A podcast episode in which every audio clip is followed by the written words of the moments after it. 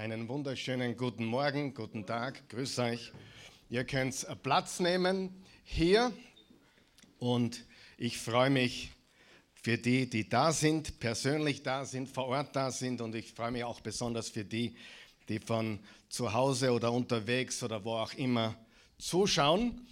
Wir haben heute die letzte Einzelbotschaft in diesem Sommer. Heute ist der letzte Sonntag in der Ferienzeit. Morgen beginnt die Schule ja wieder für viele hier, zumindest hier im Raum Wien. Ich glaube, der Rest von Österreich ist eine Woche später dran.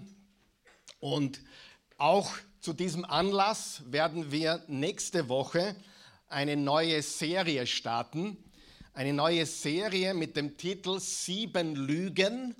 Sieben Lügen, die unsere Kinder glauben werden, wenn wir nichts dagegen tun.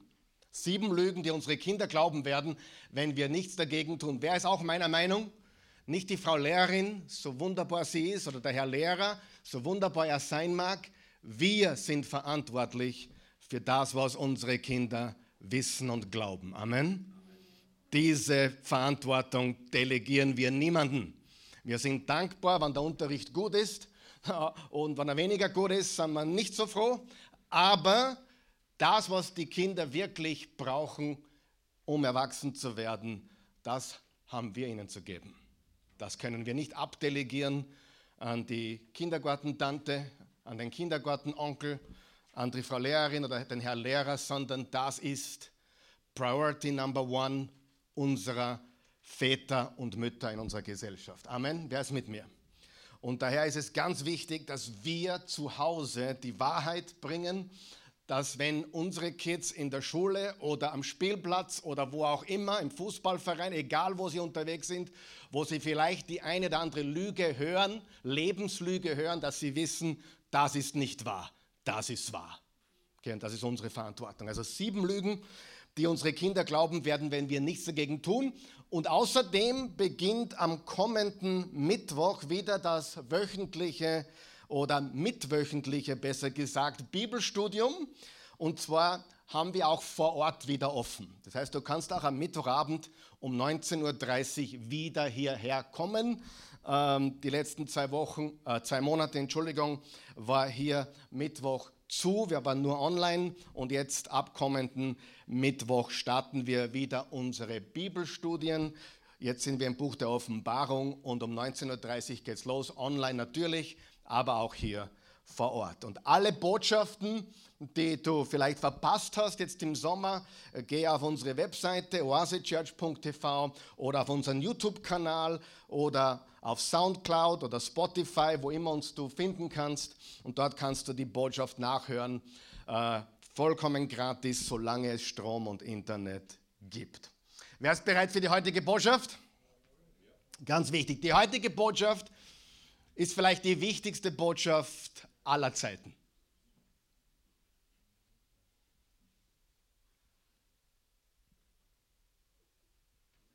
Seid ihr aufmerksam?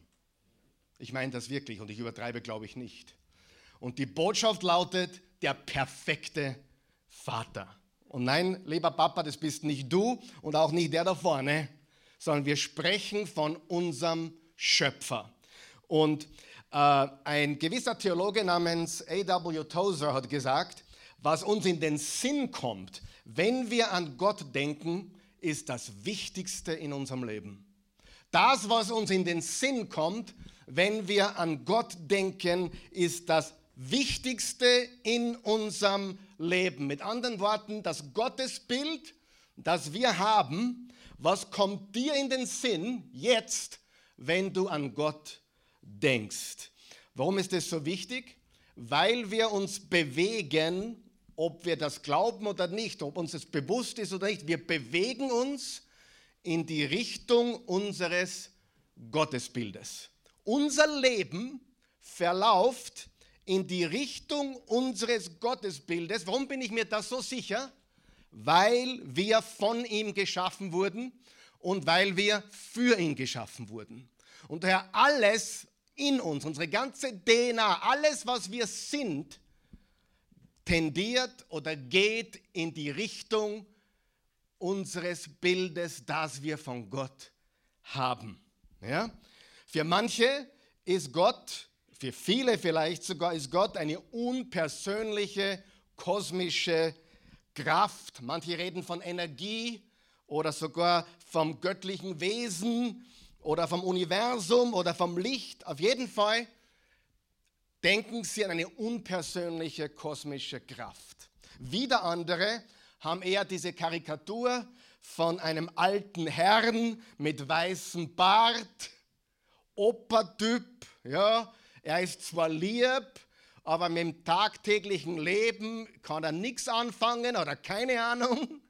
Ja, also der Opa, der vielleicht ja, nicht mehr ganz up to date ist, aber wenigstens hat er ein Zuckerl gesteckt oder ein Schlecker, ja. Wisst ihr, was ein Schlecker ist? Ein Lollipop. Also ein, eine Karikatur. Viele Menschen haben so ein Gottesbild. Wieder andere, und das ist auch sehr tragisch, finde ich, sehen Gott als göttlichen Schiedsrichter, der die Punkte und die Fehler zählt. Und dann schauen wir, was am Ende rauskommt, ob du mehr Punkte hast, plus oder mehr Fehler hast, minus. Also ein göttlicher quasi Schiedsrichter. Das Problem ist, dass diese Menschen ständig glauben, ich bin nicht gut genug, ich muss besser werden, ich muss Gott mehr gefallen und so weiter. Wieder andere haben ein sehr zorniges Bild von Gott, der nicht warten kann, bis er dir eins über den Schädel haut. Weißt du, was ich meine? Das ist wiederum ein Gottesbild. Und manche, das sind so die Rosinenpicker, die sehen ihn als himmlischen Butler. Also, hey, wo bist, wann ich dich brauche? Ja, du, ich brauche das, komm schnell, wo bist du? Aber wenn uns nichts fehlt, dann können wir mit ihm auch nicht wirklich was anfangen. Es gibt so viele verschiedene Ideen von dem, wie Gott ist. Und das ist etwas, das müssen wir hinbekommen, liebe Freunde. Ich sage es noch einmal, das müssen wir hinbekommen. Das müssen wir richtigstellen, weil es absolut entscheidend ist, weil die ultimative Richtung unseres Lebens bestimmt wird von dem, wie wir Gott sehen. Weil wenn du ein fehlerhaftes Bild von Gott hast, stehst du am Ende mit einem fehlerhaften Leben da. Ich habe die letzten Tage ein bisschen diesen Jeffrey Epstein äh, studiert, der diese Privatinsel hatte in der Karibik ja, und sich die Mädchen einfliegen hat lassen. Ein Milliardär, der das High Life pflegte mit Jet und mit Prinzen und vormals Präsidenten und allen möglichen Leuten und der dann in der Gefängniszelle landete als Sexualstraftäter und entweder umgemurkst wurde oder Selbstmord beging. Man, man ist sich nicht ganz sicher. Auf jeden Fall, was für ein trauriges Ende. Darf ich dir was sagen? Hörst du mir ganz gut zu. Es gibt kein selbstbestimmtes Leben. Das ist Motivationsszene. Das ist Selbstentwicklung. Wenn du glaubst, du bestimmst dein Leben, dann endest du in einem ganz traurigen Zustand. Amen. Er bestimmt unser Leben. Und wenn er unser Leben nicht bestimmt, sondern wir Gott spielen wollen und wir das bestimmte oder selbstbestimmte Leben führen wollen, dann enden wir irgendwo, aber nicht richtig. Und darum ist das eine ganz große Lüge. Ich bestimme mein Leben. Ich habe mein eigenes Gottesbild. Oh, wie oft habe ich das schon gehört? Na, ist eh okay. Gottesbild ist wichtig, hat jemand zu mir gesagt. Du hast deins und ich habe mir meins zusammengeschnitzt. Nur das Problem ist, wenn es das Falsche ist, führt es uns auf die falsche Fährte.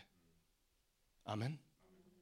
Das Gottesbild, und zwar das Richtige, nicht das von dir erfundene oder gewünschte oder in meiner Imagination, in meiner Fantasie oder in meiner Vorstellungskraft, so stelle ich mir Gott vor, weil es gut klingt.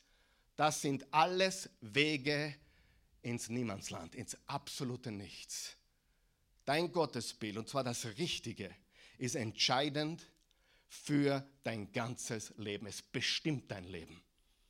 Und alle Menschen, die ich kenne, die älter geworden sind und geglaubt haben in jungen Jahren, sie können das austricksen, sie können sich selbst verwirklichen, selbst bestimmen, ohne Gott leben, landen, wenn nicht in der Hölle in der Ewigkeit, zumindest in der Hölle auf dieser Erde.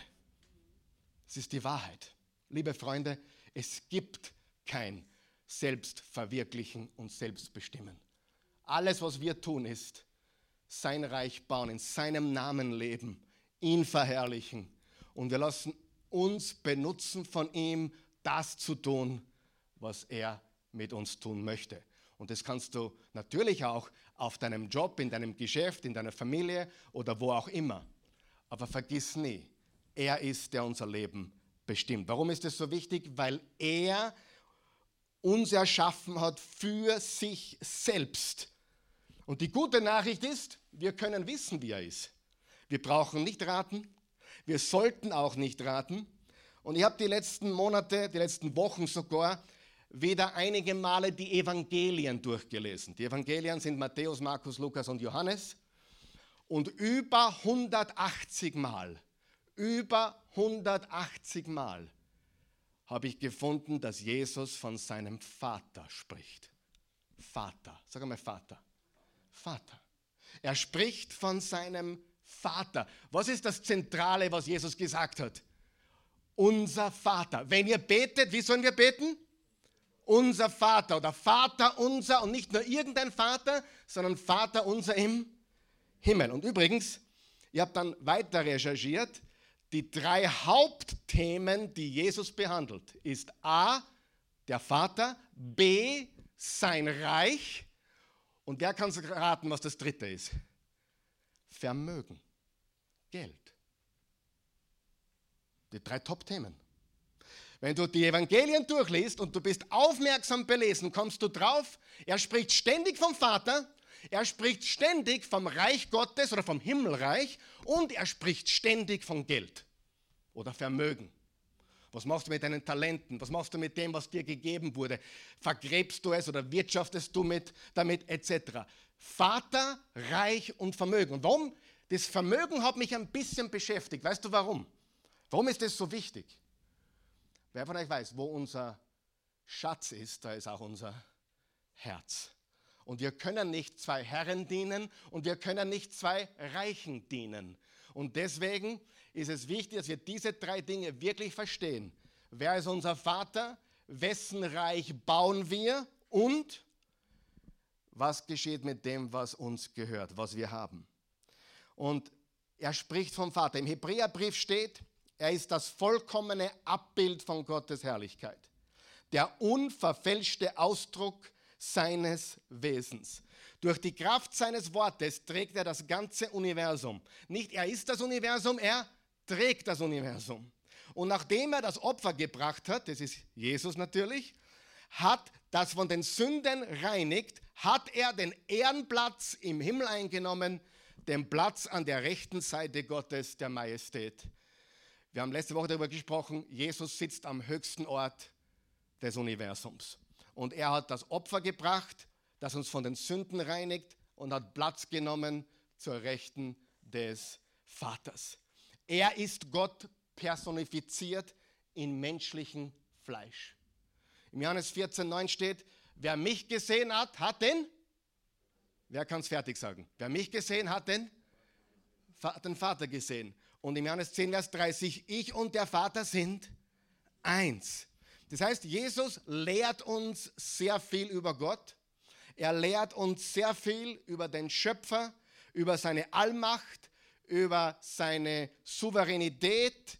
Äh, er ist auch Richter, er ist Gott, aber vor allem lehrt uns Jesus eines. Er ist unser, könnt ihr mir helfen? Er ist unser Vater. Er ist unser Vater. Ist er Gott? Ja. Ist er Herr? Ist er souverän? Ist er Richter? Ist er all diese Dinge? Ja. Aber er ist vor allem unser Vater. Unser Vater im Himmel, wenn ihr zu ihm sprecht, dann sprecht unser Vater, der du bist im Himmel.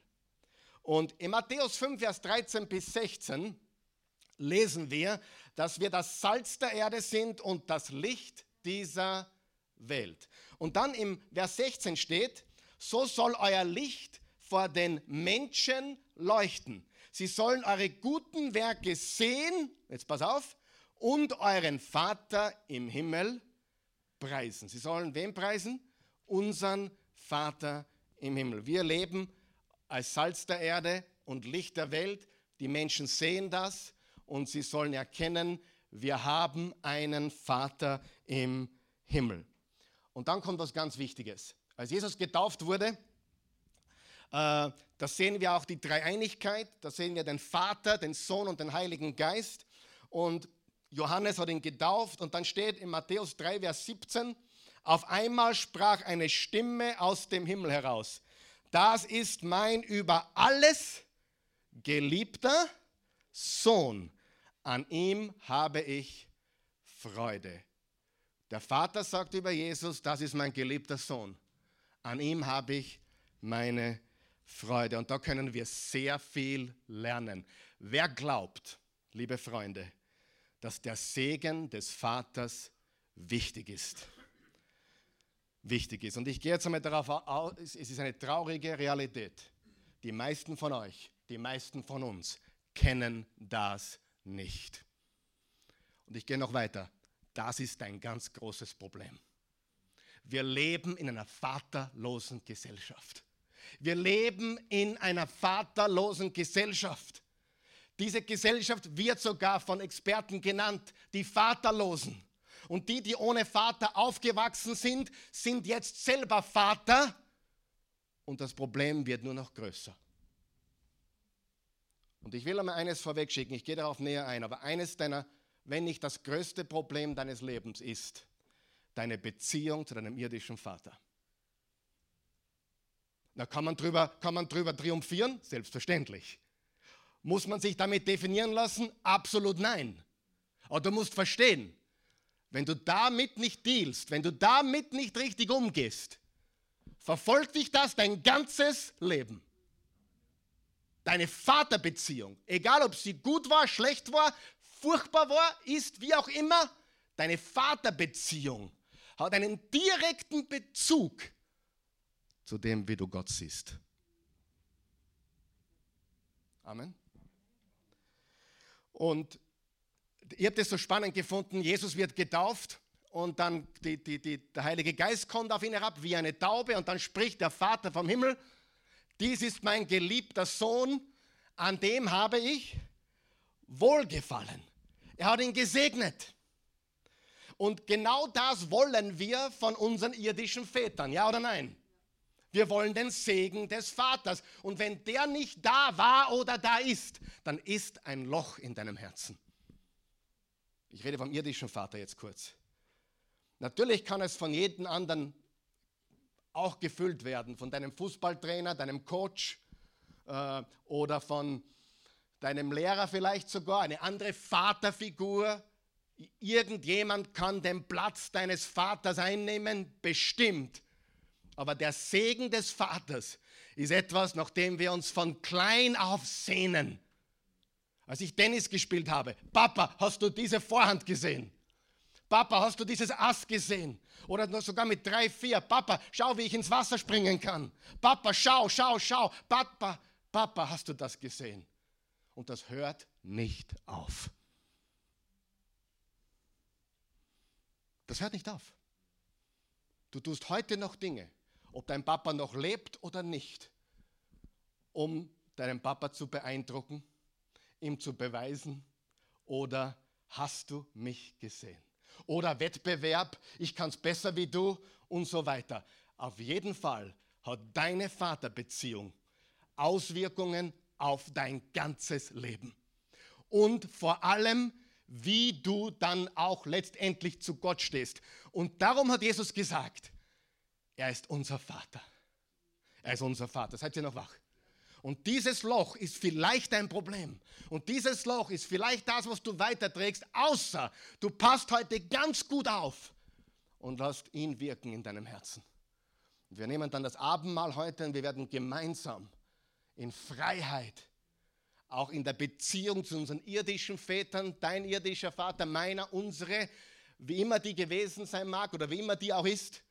Du brauchst Freiheit in diesen Dingen und du brauchst Heilung in diesen Dingen. Du brauchst diese Form der Heilung viel mehr wie irgendeine physische Heilung.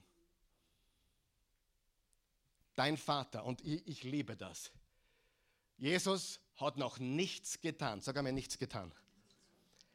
Jesus wurde getauft, bevor er je gewirkt hat.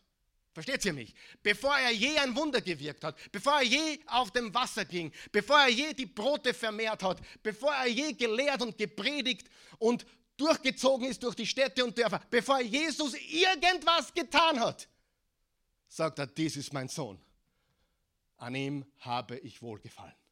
Nicht, dies ist mein Sohn, schauen wir mal, ob er was zusammenbringt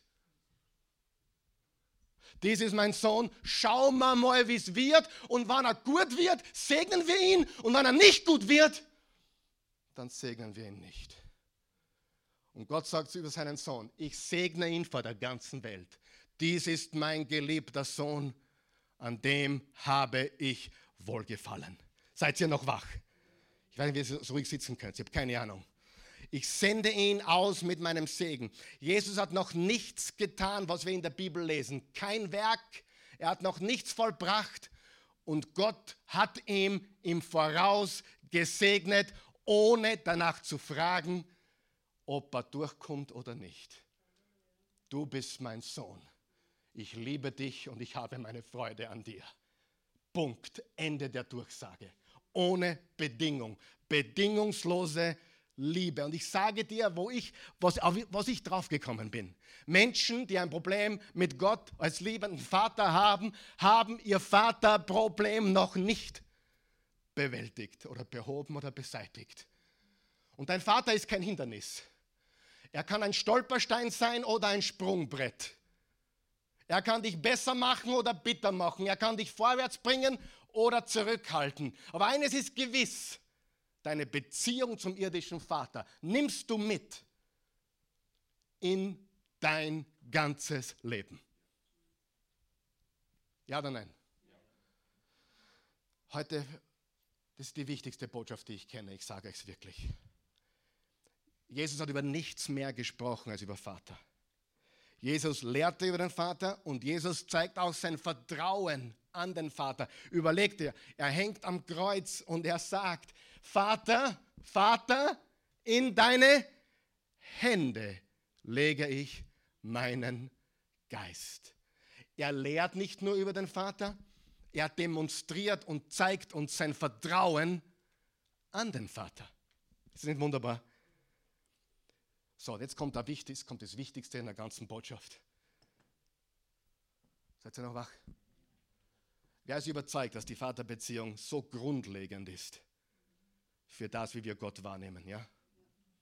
So, und frag mir bitte was Leichtes, warum ist Gott ein Chauvinist?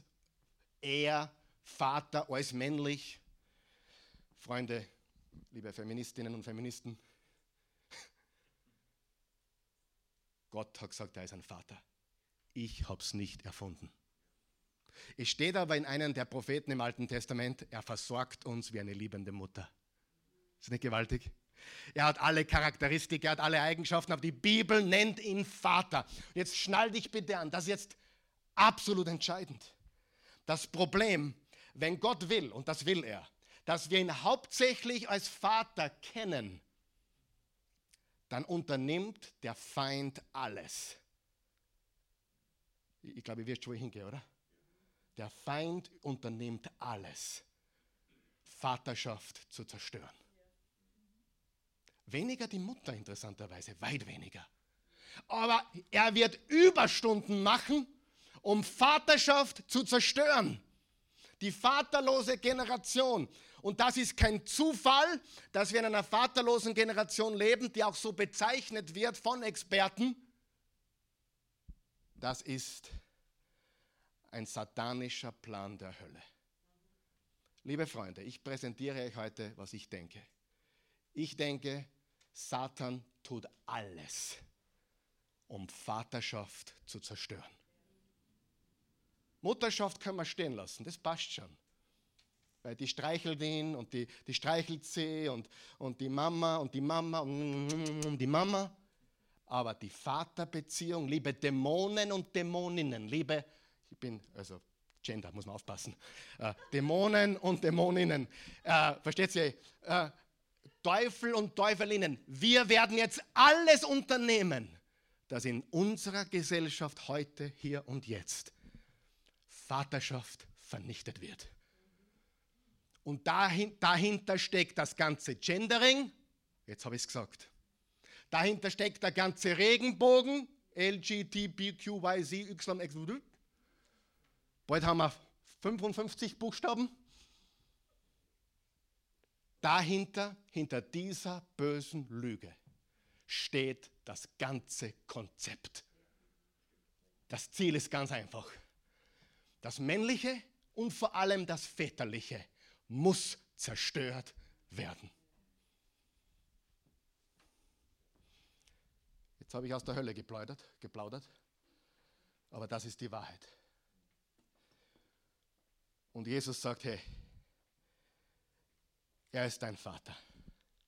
Satan weiß, ich bin immer noch beim Teufel, Satan weiß, wenn er den Vater, wenn er deine irdische Vaterbeziehung zum Stolperstein machen kann, dann hat er dich in der Hand.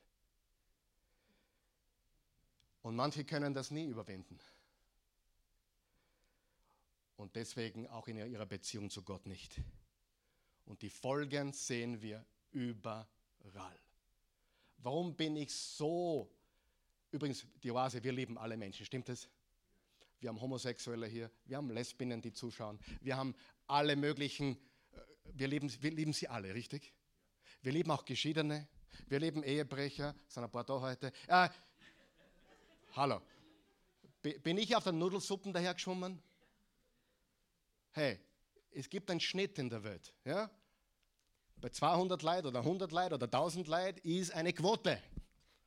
An Ehebrechern, an Schwulen, an Lesben, an, an, an ja, alles Mögliche findest du in dieser Welt, richtig? Übrigens, unter Christen findet man fast so viel. Die Scheidungsrate ist gleich unter Christen. Warum soll das andere nicht auch gleich sein? Sagen wir was Besseres? Nein, wir haben Vergebung, wir haben neues Leben. Aber meistens sind wir genauso fies wie die Welt, leider. Stimmt's? Und darum wollen wir unser Licht leuchten lassen und Salz sein, damit wir anders sind. Die Folgen dieser vaterlosen Gesellschaft siehst du überall. Brauchst nur den Fernseher aufdrehen und vieles von dem, was du passiert. Vieles, was du in der Szene siehst, wo es um um Rechte geht, Rechte der Frauen oder Rechte der Männer, gibt es wahrscheinlich weniger, aber alles, was du findest in all diesen Dingen, ist ein Loch. Und dieses Loch hat mit der Beziehung zum Vater zu tun, mehr als andere in unserem Leben. Ich habe mir ein paar Sachen überlegt. Die, wer, wer sagt, die Folgen sieht man überall. Jetzt haben wir noch ein größeres Problem. Jetzt sind die jungen Männer, die in einer vaterlosen äh, Geschichte aufgewachsen sind, werden selber Väter. Und dann wird quasi das noch potenziert, hoch zwei. Und das Problem wird weitergetragen und wenn wir nichts dagegen unternehmen, wenn es nicht schon zu spät ist, haben wir bald keine Väter mehr. Wir brauchen sie. Das hat nichts mit Männer sind wichtiger wie, wie überhaupt nicht. Das hat damit zu tun, dass wir alle eine Mutter brauchen und wir brauchen einen Vater. Aber der Vater wird zerstört. Ich habe mir ein paar, ein paar, Gedanken gemacht, wie viele von uns oder von euch oder von uns allen in Wirklichkeit, wie wir unseren Vater erlebt haben. Ich kann ehrlich sagen, ich bin jetzt 30 Jahre Vater, bin die letzten 10 Jahre sicher ein bisschen ein anderer Vater wie die ersten 20 Jahre. Meine Prioritäten haben sich auch verändert, ehrlich. Also wenn du meine älteren Kinder fragen würdest, die würden sagen, ja, da warst du noch anders unterwegs wie heute. Ganz sicher. Ganz sicher. Man ändert sich in 30 Jahren. Und wer von euch weiß, mit der Zeit sollte man auch draufkommen, was wirklich wichtig ist. Es gibt den abwesenden Vater. Erstens, der abwesende Vater. Das ist ein Vater, natürlich, wenn er gestorben ist, ist er abwesend, aber auch nicht wirklich, wenn es ein guter Vater war. Aber zumindest ist er nicht Teil der Geschichte, er ist nicht Teil der Gleichung. Er ist einfach nicht da, er ist einfach nicht präsent. Entweder durch eine Scheidung oder kein Interesse, was ich mir schwer vorstellen kann, dass man kein Interesse an den Kindern hat. Wahrscheinlich mit sich selbst zu sehr beschäftigt. Und ich sage dir ganz ehrlich, ich habe viel Mitleid und Erbarmen mit Vätern. Bin ja selber einer und brauche auch viel. Und es ist nicht so leicht, wie es ausschaut. Vater werden ist nicht schwer, Vater sein dagegen sehr. Faktum ist, es gibt viele abwesende Väter, viele alleinerziehende Mutter. Meinen höchsten Respekt haben alleinerziehende Väter die es gut machen, die es richtig machen, die in ihre Kinder investieren. Aber wer von euch weiß, wer, wer weiß vom abwesenden Vater, nicht aufzeigen bitte, aber wer weiß vom abwesenden Vater? Ich sage mal so, er weiß es nicht besser. Was hat, was hat Jesus vom Kreuz gebetet? Vater, vergib ihnen, denn sie wissen nicht, was sie tun. Sie wissen es nicht. Ja, sie haben es gehört, wie es geht. Ja, sie haben es gehört. Aber da ist noch mal eine Welt dazwischen, wie es dann wirklich ist oder nicht. Das, der zweite ist der missbräuchliche Vater. Das ist ein Vater, der nicht nur abwesend war, sondern der mehr oder weniger sich sogar der dich sogar verletzt hat, ein verletzender Vater wäre vielleicht besser. Ich habe ihn den missbräuchlichen Vater genannt, weil das geschieht auf physischer oder auf emotionaler Ebene. Aber statt dich zu segnen, hat er dich verletzt. Ist das real? Definitiv ist das real. Der abwesende Vater, der missbräuchliche Vater, drittens, der leistungsbasierende Vater. Oh, den kennen viele in Österreich, oder? Wenn es die Einser nach Hause bringst, super. Wenn es ein paar Fünfer sind, du bist nicht mein Bur, nicht mein Mädchen. Der will dich vielleicht sogar segnen. Ich will dich eh segnen, wenn du dies oder jenes tust. Leistungsbasiert. Aber was hat Gott der Vater gesagt? Das ist mein geliebter Sohn. Ich habe Wohlgefallen an dir. Und das gilt für die Tochter wie für den Sohn. Spannend finde ich, dass bei den Enkelkindern alles anders ist. Ich sage immer so, Enkelkinder sind die Belohnung dafür, dass man die Kinder am Leben ließ.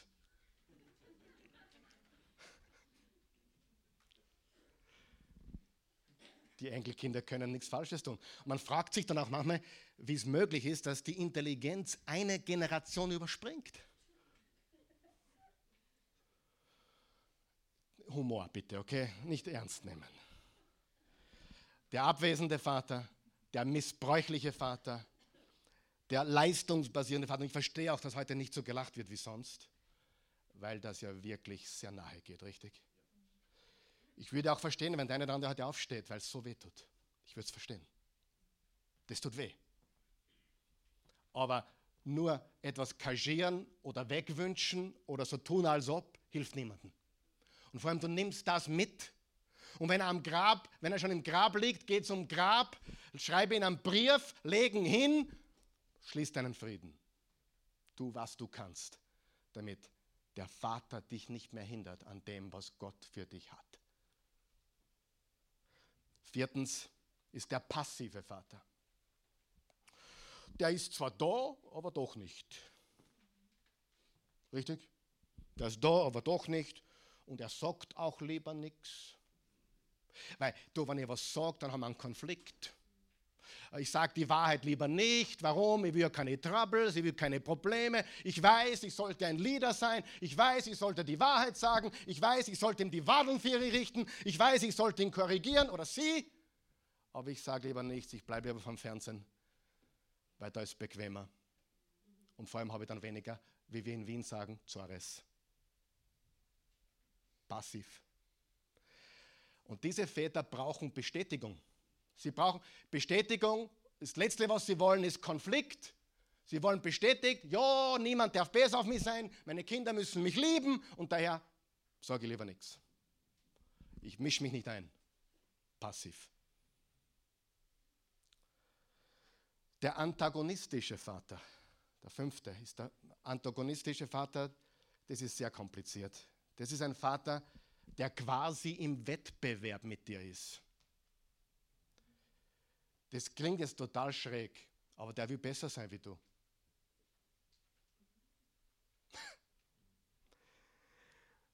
Und wenn du jemand sein willst, musst du zuerst deinen Vater überholen. Wenn du jemand sein willst, musst du am Vater vorbei. Und in Wirklichkeit ist das nicht einer, der dich unbedingt segnen will, sondern vielleicht will er es doch irgendwie auf seine eigene perverse Art und Weise. Aber in Wahrheit hält er dich zurück, weil er in Wahrheit beweisen will, er hat es besser gemacht wie du. Der abwesende Vater, der missbräuchliche Vater, der leistungsbasierende Vater, der passive Vater, der antagonistische Vater. Und dann gibt es einen Vater, den vielleicht einige von uns gehabt haben, einige von euch gehabt haben. Ich will da gar nicht näher darauf eingehen, wer oder was oder wie oder wer welchen Vater gehabt hat oder hat. Aber wer weiß, dass diese Väter real sind. Aber es gibt auch den bevollmächtigenden Vater. Dieser Vater befähigt, dieser Vater stärkt, dieser Vater sagt, dass er dich liebt in Höhen und in Tiefen, ob du leistest oder nicht, ob du gut abgeschnitten hast oder schlecht abgeschnitten hast, ob du Probleme hast oder Erfolg hast. Er sagt, dass er dich liebt, er zeigt, dass er dich liebt. Er ist kein Schwächling, er ist kein Feigling, er ist nicht passiv. Und daher sagt er auch nicht, mach weiter, sondern er sagt, ich liebe dich so sehr aber desto machen wir nicht.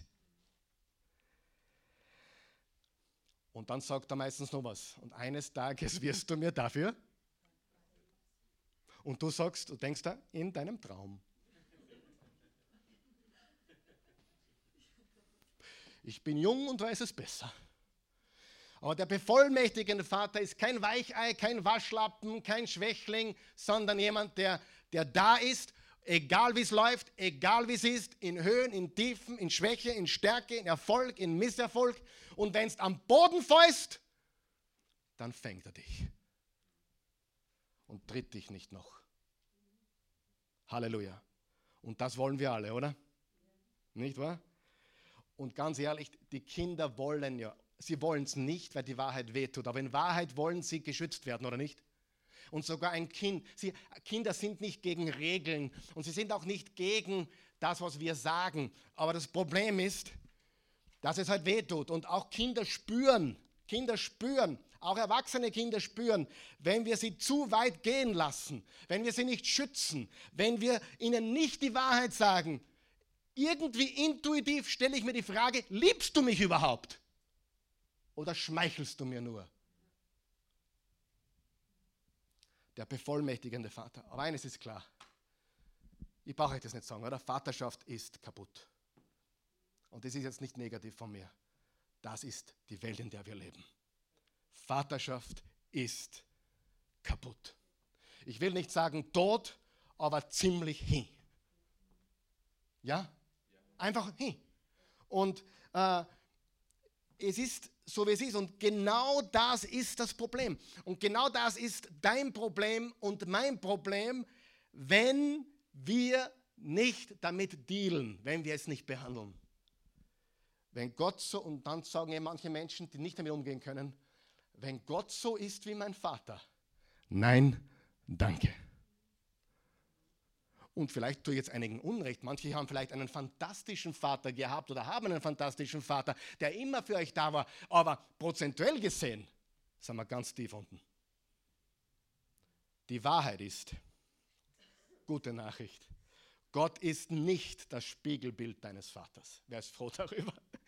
Gott ist nicht das Spiegelbild deines Vaters. Er ist die Perfektion des Vaters. Er ist keine größere Version, er ist eine ganz andere Version, er ist die perfekte Version und ich sage jetzt was ganz was Wichtiges. Er ist alles, wonach du dich sehnst und noch viel mehr. Sagen wir das gemeinsam. Mein himmlischer Vater ist alles, wonach ich mich sehne und noch viel mehr. Egal wie deine Vaterbeziehung ausschaut oder ausgeschaut hat. Psalm 68. Auch im Alten Testament, obwohl es noch nicht unter Jesus seinem Bund war, steht schon einiges über den himmlischen Vater. Noch nicht so viel, weil das Vaterkonzept ist ein Jesus-Konzept, ein neutestamentliches Konzept. Die Menschen im Alten Testament haben ihn teilweise als liebenden Vater gekannt, wie zum Beispiel Abraham und Menschen, die ganz nah bei ihm waren. Aber grundsätzlich war er der Allmächtige, der Richter, der, der, Uni, der, der Chef des Universums, aber nicht wirklich der liebende Vater. Und Jesus kam in diese jüdische religiöse Gesellschaft und sagt, passt auf, er ist ein himmlischer Vater. Psalm 68, Vers 5, singt Gott zu, musiziert seinem Namen, macht Bahn für den, der durch die Wüste fährt. Sein Name ist Jahwe. Jahwe ist der Ich Bin, der Ich Bin, der Eigenname für Gott, dem er Mose erschienen ist. Freut euch vor ihm. Vater der Weisen, unterstreicht er das, Vater der Weisen und Anwalt der Witwen ist Gott in seinem Heiligtum. Gott bringt Einsame nach Hause und führt Gefangene hinaus ins Glück. Doch wer sich gegen ihn stellt, bleibt in der Dürre zurück. Freunde, er heilt, er verbindet Wunden, er ist der Vater der Weisen und einige Übersetzungen sagen, er ist der Vater für die Vaterlosen.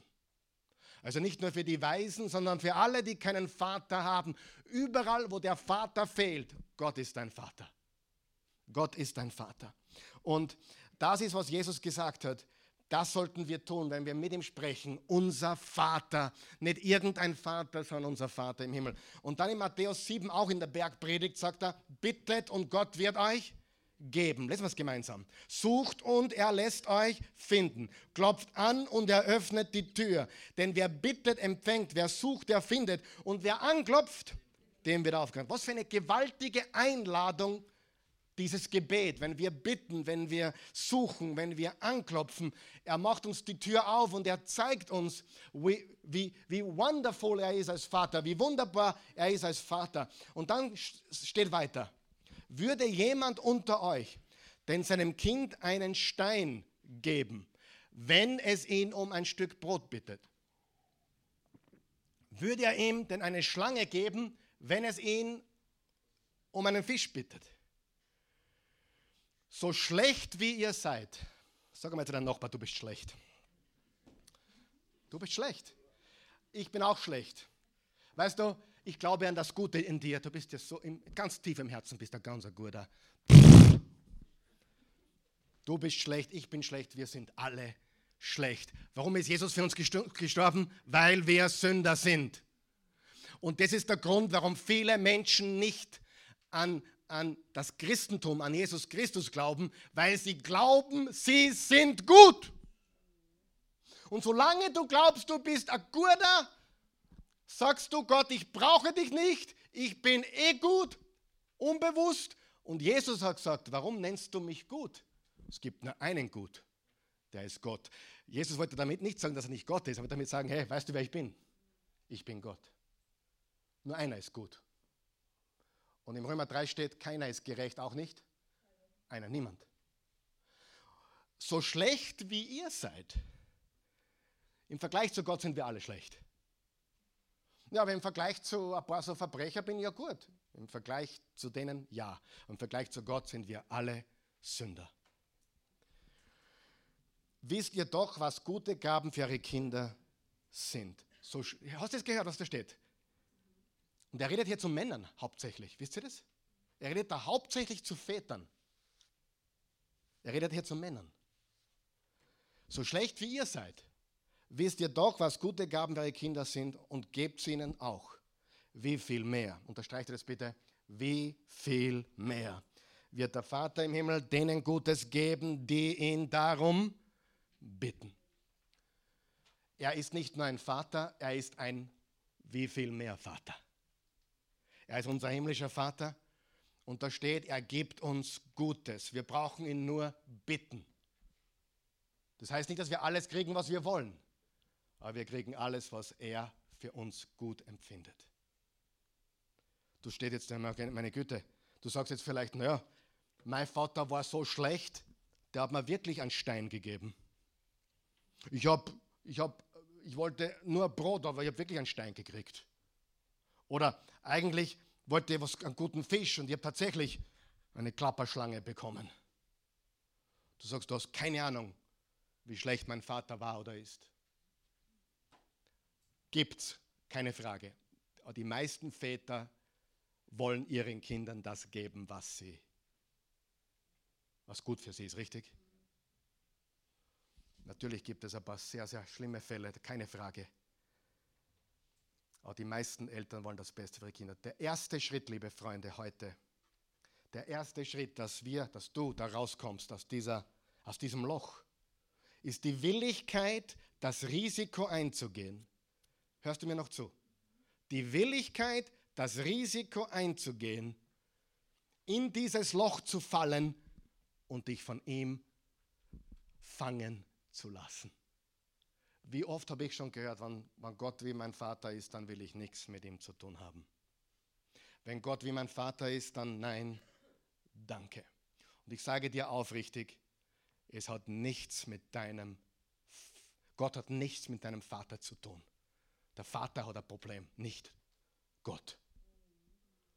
Und wenn du einen Durchbruch brauchst, wenn du eine Wiederherstellung brauchst, dann möchte ich dich ermutigen, dass du dich wirklich einlässt und springst. C.S. Lewis hat gesagt, was wie ein Widerspruch klingt zum Eingangszitat. Das Eingangszitat hat gelautet, wenn du dich erinnern kannst, äh, was uns in den Sinn kommt, wenn wir an Gott denken, ist das Wichtigste in unserem Leben. Wer kann sich erinnern? Niemand? Wer kann sich erinnern? Das hat sprachlos, oder? C.S. Lewis hat was anscheinend Widersprüchliches gesagt. Er hat gesagt, ich habe neulich in einer Zeitschrift gelesen, dass es die entscheidende Sache sei, wie wir über Gott denken. Auf keinen Fall, sagt er. Wie Gott über uns denkt, wie Gott, wie er über uns denkt, ist unendlich viel wichtiger. Tatsächlich ist es von keiner Bedeutung, wie wir über ihn denken. Es sei denn, jetzt kommt der Punkt, es hängt damit zusammen, wie er über uns denkt. Na, was stimmt jetzt? Es ist das Wichtigste, was wir über Gott denken, oder es ist nicht das Wichtigste? Beides stimmt. Beides. Und da habe ich mich an den Vers äh, erinnert, im 1. Johannes 4, Vers 19. Der tiefste Grund für unsere Zuversicht liegt in Gottes Liebe zu uns. Wir lieben, weil er uns zuerst geliebt hat. In den Evangelien hat Jesus gesagt, das wichtigste Gebot ist, liebe den Herrn, deinen Gott von ganzem Herzen. Und da steht, noch wichtiger ist, dass wir verstehen, er liebt uns. Ja, was stimmt jetzt? Beides. Es ist so. Natürlich ist es das Wichtigste, wie wir über Gott denken, sofern wir wissen, wie er über uns denkt. Versteht ihr? Wir müssen natürlich, wenn wir verstehen würden, wie er wirklich ist, würden wir ihn ganz anders sehen. Wenn du, hey Freunde, ich sage dir eines, ich habe ein paar Feinde, aber und die werden mich nie mögen, aber die meisten Menschen, wenn du ihnen zeigst, dass du sie besonders lieb hast, was tun sie? Die lieben dich plötzlich auch. Weißt du, welche Menschen ich mag? Die, die mich mögen. Weißt du, welche Menschen ich nicht mag? Meistens die, die mich nicht mögen. Und je mehr wir verstehen, wie sehr er uns liebt, umso leichter fällt es uns, ihn zu lieben. Und je mehr wir verstehen, wie er über uns denkt, umso klarer wird, wie wir über ihn denken. Richtig? Wie er mich sieht, übertrumpft, wie ich mich sehe. Wie er mich sieht, übertrumpft, wie andere mich sehen. Wie er mich sieht, wird zum Leitgedanken meines Lebens. Wie sieht er mich? Danke für die Frage. Drei, drei einfache Punkte. Erstens, ich bin geliebt. Du bist geliebt. Und Gott will, dass du heute weißt, du bist geliebt. Weißt du, wenn wir jetzt bei jedem hier in diesem Raum und auch zu Hause überm Kopf ein Lamperl aufdrehen könnten, eine Leuchte, eine Lamp ein Lamperl. Jeder, der sich ungeliebt fühlt in diesem Raum oder zu Hause, dann hätten wir da, wo einige Lichter leuchten würden, da über den Schädel. Und ich rede von gestandenen Männern und, und, und, und tollen Frauen, die sich nicht geliebt fühlen. Und die Wahrheit ist, du bist geliebt. Und die gebrochene Beziehung mit unserem Vater, hör mir ganz gut zu, das ist seine Sache. Wem seine Sache? Das ist seine Sache und es ist seine Sache zwischen ihm und seinem Schöpfer. Und traurig, traurig, traurig ist, dass fast alle Menschen, mit denen ich rede, über ihre Vaterbeziehung, beziehen es auf sich selbst. Als meine Eltern sich scheiden haben lassen, als ich sechs Jahre alt war, oder fünf oder sechs, das hat nichts mit mir zu tun gehabt. Wer glaubt mir das? Aber mein, meine zweite Mama hat mir immer wieder bestätigt, ich habe das höchstpersönlich genommen. Ich habe geglaubt, es hat mit mir zu tun. Ich habe geglaubt, ich bin unwürdig. Ich habe geglaubt, meine Eltern sich scheiden lassen und ich muss der Grund dafür sein. Und selbst wenn der Papa geht und auf die Knie geht und sagt, Liebling, deine Mama und ich haben Probleme, deine Mama und ich haben Probleme und der Papa ist das Problem und er wird jetzt zumindest einige Zeit, was er meint, ist für immer nicht mehr zu Hause sein, nicht mehr da wohnen. Aber Liebling, hör mir zu, schau mir in die Augen. Es hat nichts mit dir zu tun. Dich trifft keine Schuld. Es hat nichts mit dir zu tun. Null. Und trotzdem, die Mehrheit der Menschen beziehen es auf sich selbst. Das, was ich heute sage, ist schwach im Vergleich zu dem, was ich wirklich sagen möchte. Die Beziehung zu Gottes Vater ist das Wichtigste in deinem Leben. Und du kommst dort nicht hin, wenn du dich nicht heilen lässt, heilen lässt, selbst kannst du dich nicht heilen, heilen lässt von ihm. Er wird dich heilen, aber du musst zuerst eilen, zu ihm eilen. Gar nicht gewusst, kann ich, dass du ein Poet bist. Ich auch nicht. Hör mir ganz gut zu. Dein Papa hat ein Problem, nicht du. Ich meine, du hast deine Probleme. Aber das bist nicht du. Du bist nicht verantwortlich für das, was dein Papa tut, denkt, sagt oder nicht. Er hat ein Problem. Das ist ein Papa-Problem. Und die manipulativen Väter, die, die, die antagonistischen Väter, wollen ständig den Kindern die, in die, die Schuld in die Schule schieben. Äh, in, die Schuld, in die Schuld in die Schuhe, in die Schule nicht, in die Schuhe schieben ja, du bist so undankbar. Ja, viele von uns sind undankbar, das stimmt. Aber als Vater muss ich bei mir beginnen. Amen. Und du musst bei dir beginnen. Ich muss bei mir beginnen. Keine Frage. Jeder muss bei dir sich beginnen. Aber das Problem deiner Eltern, deiner der Scheidung oder, oder was der Papa getan hat oder nicht getan hat, hat nichts mit dir zu tun. Haben wir das verstanden? Nichts. Lass es gehen. Halleluja. Ich bin geliebt. 1. Johannes 3, seht doch, wie groß die Liebe ist, die uns der Vater erwiesen hat. Kinder Gottes dürfen wir uns nennen. Und wir sind es tatsächlich. Doch davon weiß die Welt nichts. Sie kennt uns nicht, weil sie ihn nicht erkannt hat. Ja, liebe Freunde, wir sind Gottes Kinder. Wir sind es hier und heute. Und das ist erst der Anfang. Könnt ihr so ruhig sitzen bleiben, bitte. Das ist erst der Anfang. Was darin alles eingeschlossen ist, ist uns vorläufig noch nicht enthüllt. Aber eines Tages wird es Realität. Auf dem Nachruf der Todesanzeige meiner Schwiegermutter steht der Vers aus Offenbarung 21. Er wird jede Träne wegwischen. Er wird jedes Leid für immer vergessen machen. Er macht alles neu. Erstens, ich bin gelebt. Zweitens, ich bin kein Sklave der Angst mehr. Ich bin kein Sklave der Vergangenheit mehr. Ich bin kein Sklave mehr. Im Römer 8 steht, alle, die sich von Gottes Geist leiten lassen, sind Söhne und Töchter Gottes. Denn der Geist, den ihr empfangen habt, macht euch nicht zu Sklaven, sodass ihr von neuem in Angst und Furcht leben müsstet. Er hat euch zu Söhnen und Töchtern gemacht und durch ihn rufen wir, wenn wir beten, aber Vater. Abba, Vater. Abba ist ein aramäisches Wort und bedeutet so viel wie Daddy oder Papi, Papa. Abba, Vater. Sieh, der Heilige Geist lebt in uns und was ruft er? Ich habe einen Vater. Sagen wir es gemeinsam. Ich habe einen Vater. Jetzt kommt noch ein ganz wichtiger Punkt. Was ist das Geschenk unserer Erlösung? Worum geht es in unserer Erlösung? Weißt du, dass viele Christen glauben, ich bin gerettet, das heißt, ich komme nicht in die Hölle. Na, Halleluja. Wenn das für dich ewig ist, wenn das für dich Rettung ist, Prost und Mahlzeit. Ich bin gerettet, Gott sei Dank bin ich gerettet, ich komme nicht in die Hölle. Na, sind wir nicht froh, dass wir nicht in die Hölle kommen? Halleluja, Amen. Aber wer von euch glaubt, Erlösung ist doch so viel mehr.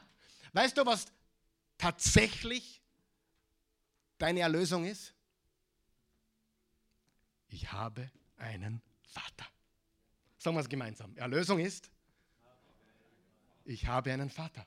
Was ist Erlösung? Ich habe einen Vater. Und rein zufällig gehört ihm der Himmel. Und rein zufällig regiert er in aller Ewigkeit. Und rein zufällig ist er Herr über Tod und Leben. Aber solange du als Christ, viele Christen, oh, ich bin erlöst von der Hölle, ich, ich habe die ewige Verdammnis, ich bin gerettet, äh, äh, und dieses Furchtdenken, was überall herrscht. Nein, Erlösung bedeutet, ich habe einen Vater. Ich bin von neuem geboren. Ich gehöre in die Familie Gottes. Ich gehöre nicht nur einem Vater, ich habe einen älteren, leibenden Bruder und einige komische Geschwister. Und ich bin Teil eines ewigen Reiches. Weil Österreich vergeht. Frankreich vergeht. Das Vereinte Königreich wird vergehen. The United States of America werden vergehen. Deutschland wird vergehen. Aber sein Reich ist in aller Ewigkeit. Ich habe einen Vater, ich gehöre zu einem Reich und ihm gehört alles Silber und Gold in Himmel und Erde. Was ist Erlösung? Ich gehe nicht in die Hölle. Nein, ich habe einen Vater. Was ist Erlösung? Ich habe einen Vater. Das führt mir zum dritten Punkt, ich bin ein Kind Gottes. Römer 8, Vers 16. Ja, der Geist selbst bezeugt es in unserem Innersten, dass wir Gottes Kinder sind. Gott will nicht, dass du in den Himmel kommst und hier auf Erden in ständiger Furcht lebst. Er will, dass du frei bist. Und ja, ist, ist der Missbrauch passiert? Ja. Aber du brauchst dich nicht darüber definieren lassen. Ist die Manipulation passiert vom Vater? Ja. Aber du brauchst dich nicht davon definieren lassen. Du kannst heute dich fallen lassen in die Arme des liebenden Vaters und er macht dich ganz neu. Es wird nicht leicht sein, da herauszusteigen aus dem Vaterbild. Aber du hast keine andere Wahl. Und es gibt nichts Schöneres auf der Welt, als zu erkennen. Egal, ob mein Papa der Beste war auf der Welt oder, oder ganz ein schlechter. Mein himmlischer Vater übertrumpft alles. Ich gehöre ihm. Und dann lebst du ganz anders. Halleluja. Stehen wir bitte auf. Vater im Himmel, wir loben dich, wir preisen dich, wir erheben dich, wir rühmen dich, wir beten dich an von ganzem Herzen. Wir danken dir für deine Liebe, für deine Güte, für deine Gnade, für dein Erbarmen, für deine Treue, wir danken dir dafür, dass wir geliebt sind, dass wir keine Sklaven sind und dass wir deine Kinder sind. Wenn du das nicht behaupten kannst heute, wenn du das nicht fassen kannst, dann hast du vielleicht dein Erbe noch nicht angetreten, bist du vielleicht noch nicht erlöst. Wie wird man das? Ganz einfach. Die Bibel sagt, so sehr hat Gott die Welt geliebt, Menschen, dich und mich, Sünder, dass er einen einzigen Sohn gab, damit jeder, der an ihn glaubt, nicht verloren geht, sondern ewiges Leben hat. Was muss ich tun, um ewiges Leben zu haben? Glauben. Was ist Glauben? Ich denke, dass es ihn gibt. Das ist nicht Glauben. Das wissen auch die Teufel wissen, dass es ihn gibt. Glauben bedeutet, ich vertraue nur Jesus. Nicht mir, nicht dir, nicht wem anderen, nicht meinem irdischen Vater. Ich vertraue mein Leben. Nicht meinem Reichtum, nicht meiner Gesundheit. Ich vertraue Jesus. Und im Römer 10, Vers 9 steht, wenn du mit dem Mund bekennst, Jesus ist Herr, mit dem Herzen an seine Auferstehung glaubst, bist du gerettet. Gerettet von was? Vor der Trennung von Gott. Natürlich, vor der Trennung von Gott. Aber du bist erlöst in die Familie Gottes hinein. Du hast ewiges Leben. Was musst du tun? Dein Herz öffnen. Zu sagen, hey, ich bin ein Sünder, ich brauche einen Retter. Willst du das tun? Dann bete mit mir, ich helfe dir. Guter Gott, hier bin ich, wie ich bin. Ein Sünder in Not eines Retters. Ich brauche heute Rettung. Ich lege mein Leben in deine Hände. Ich vertraue dir, Jesus. Du bist für meine Sünden gestorben. Du hast dein Blut für meine Schuld ausgegossen. Wurdest ins Grab gelegt, bist auferstanden und lebst. Leb jetzt in mir. Ich nehme dich auf. Du bist mein Herr, mein Erlöser. Und jetzt haben wir einen gemeinsamen Vater. Jesus, dein Vater ist mein Vater. Dein Vater ist mein Vater. Derselbe Vater, der gesagt hat, zu dir, du gefällst mir. Ich habe Wohlgefallen an ihm. Das sagt jetzt das Gleiche über mich. Sie gefällt mir. Er gefällt mir. Meine Tochter, mein Sohn. Danke. Ich habe einen Vater. In Jesu Namen. Amen. Und das führt uns jetzt richtig, jetzt bleiben wir bitte stehen, das führt uns jetzt direkt zum heutigen Tisch, zum Abendmahl, zur Kommunion, wo der Sohn Gottes, der vom Vater für uns in diese Welt gesandt wurde, dieser Sohn Gottes, der einzige Vollkommene, der einzige Perfekte, der einzige Gott, der Mensch wurde, hat sein Leben für uns hingegeben, hat seinen Leib für uns brechen lassen, hat sein Blut für uns vergossen. Nicht nur, um über die Liebe des Vaters zu sprechen, sondern um uns die Liebe Gottes zu zeigen. Und das ist das Evangelium. Und das glauben in der Welt mehr als zwei Milliarden Menschen mittlerweile. Weil oft, zum Beispiel letzte Woche, sagt, was, was ist das dort? Ist das, das ist, ist das eine Sekte? Freunde, wenn Jesus eine Sekte ist, ja. Aber das, was wir heute Morgen tun, wird gepredigt in evangelischen Kirchen, in katholischen Kirchen, in orthodoxen Kirchen. Manche haben ein bisschen einen Spin drauf, ja anderen Flavor, andere Couleur. Aber wisst ihr, wo wir uns alle einig sind, alle Christen auf der Welt? Jesus lebt. Er ist auferstanden.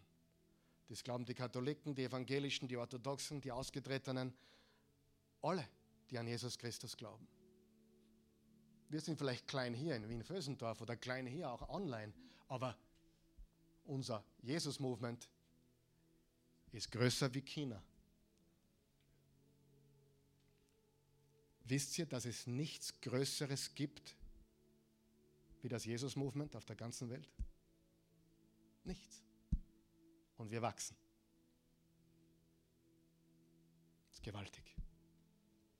Ich meine, welcher Mensch könnte das bewerkstelligen? Er stirbt wie ein Verbrecher und heute hat er über zwei Millionen Nachfolger. Das ist menschlich unmöglich. Okay? Also, wir werden jetzt die Musik weiterlaufen lassen. Ich möchte euch einladen, jeder, der gläubig ist, jeder, der an Jesus glaubt, darf mitmachen beim Abendmahl. Musst nicht perfekt sein, du musst nicht versprechen, dass du nicht wieder sündigst. Du solltest nie wieder sündigen. du solltest nicht wieder sündigen wollen, aber du brauchst das niemandem versprechen. Er ist für deine Sünden gestorben. Das ist ein Gnadenangebot.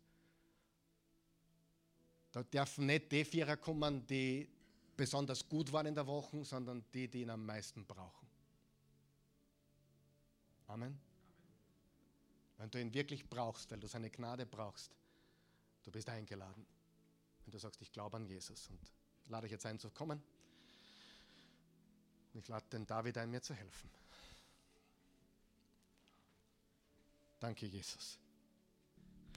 Ich habe ganz vergessen auf euch zu Hause oder unterwegs, wo ihr seid. Du hast noch circa 60 Sekunden Zeit. Äh, geh zum Kühlschrank oder wo immer du äh, ja, Stück Brot und am Becher mit Wein oder Traubensaft oder was muss nicht was ähnliches ist, dann hol dir das noch. Wir warten noch auf dich ein paar Sekunden. Und wir wollen einfach auch euch einladen dazu. Wenn du keine Möglichkeit hast, zum Brot oder zum Wein oder Traubensaft zu kommen, macht überhaupt nichts. Du kannst trotzdem jetzt gedanklich das mitmachen, was wir tun. Ja? Warum? Weil es ja eigentlich kein physischer Akt ist, sondern ein geistlicher. Also, wenn du keine Möglichkeit hast, Brot und, und Saft oder Wein zu haben, dann mach trotzdem jetzt mit mit uns, okay? Ja, Jesus, wir kommen zu dir und wir wollen jetzt das zelebrieren, was du mit deinen engsten Jüngern zelebriert hast. Du bist mit ihnen zusammengesessen, wissend, was ein paar Stunden später passiert. Und du hast das Brot genommen, das Brot gebrochen und hast es an sie weitergegeben und ihnen gesagt, dass es dein Leib ist, der gebrochen wird. Der gebrochen wird zur Vergebung unserer Sünden dass du getötet wirst, dass du stirbst, dass wir leben können. Dass du in Gefangenschaft kommst, damit wir frei sein können. Und Jesus, ich glaube, es kann niemand von uns nachvollziehen, was das bedeutet, wenn man diesen Schritt geht. Aber ich möchte jetzt wirklich danken dafür, dass du uns erlöst hast. Ich möchte danken, dass wir eine Zukunft haben. Und ich bitte dich, Jesus, dass du uns hilfst, Menschen da draußen noch zu erreichen und ihnen das näher bringen zu können, weil viele da draußen immer noch herumirren und es nicht wissen und es nicht verstehen. Und es ist das Schönste, was es gibt, zu wissen, dass das Ende hier der Beginn etwas Wunderbaren ist. Wir nehmen jetzt das Brot und brechen es und denken daran, was du getan hast, Jesus. Danke.